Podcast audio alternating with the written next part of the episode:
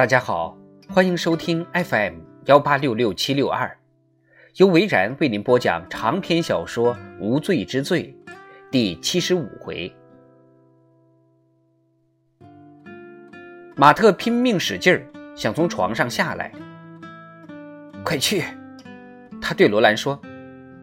罗兰赶紧给雷诺市警察局打电话，奔向了自己的车子。距离浪女俱乐部还有两公里的时候，他的手机响了。罗兰接起了电话：“你还在雷诺吗？”来电话的是李兹，他的声音模糊：“是的。”备受称赞吧？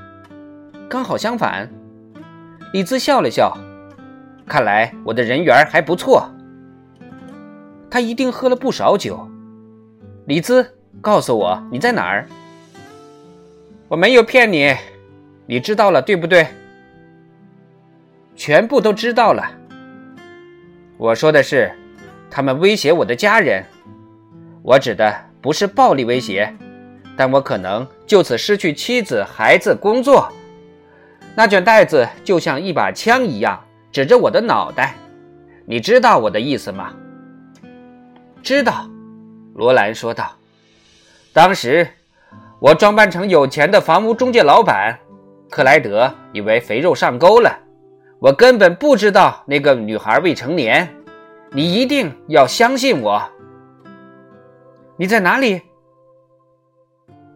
他不回答问题。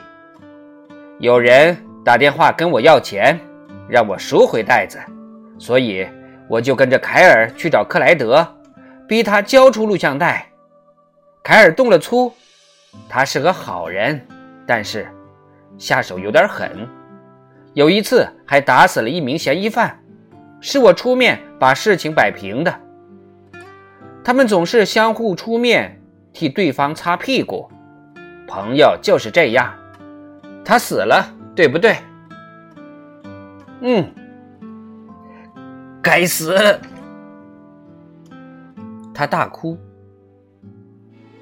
凯尔伤了艾玛，狠狠踢他的肚子，并警告他：“我们刚走进去的时候，我以为只是去谈判，没想到他动了手。克莱德根本不管那个艾玛的死活，他自己就经常打那个女人。克莱德真的没种。”罗兰快要到停车场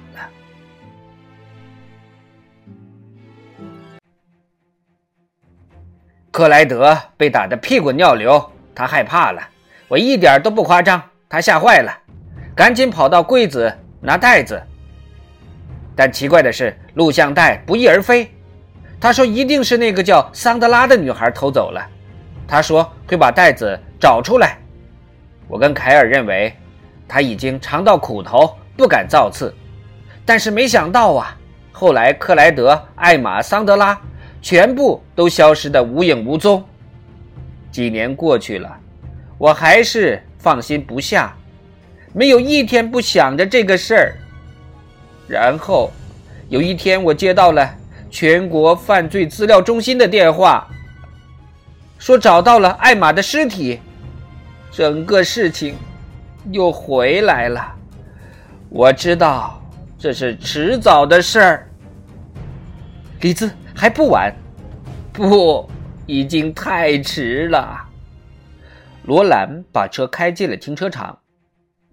你还有那么多朋友，我知道，我跟他们通了电话，所以我才会给你打电话。什么事儿？他们想把袋子毁掉。你在说什么？袋子。如果公开的话，我的家庭、我的事业，还有袋子里其他的人都会毁了的。你知道，他们也都不是无名小卒，不能这么做。没有人需要那卷袋子，我调查局的那些朋友会帮我安排妥当。他们只希望你能配合。罗兰知道。他们接下来要做什么？等等，李兹，你听我说。我跟凯尔都会葬身火海。不要，你听我说。哈里斯跟他的手下已经安排好了。想想你的孩子，我想过了，我们两家都会得到全额的抚恤金。我的父亲，罗兰流下了眼泪，就是自杀死的。求求你，你不知道那会。李兹什么都不想听下去了，只要你保守秘密就可以了。罗兰，你是个非常优秀的警察。好的，没话说。求求你，看在我孩子的份上。该死，李兹，听我说。再见，罗兰。他挂断了电话。车子停进了停车场后，罗兰下车，他哭着对天空尖叫。远处传来隆隆的枪声。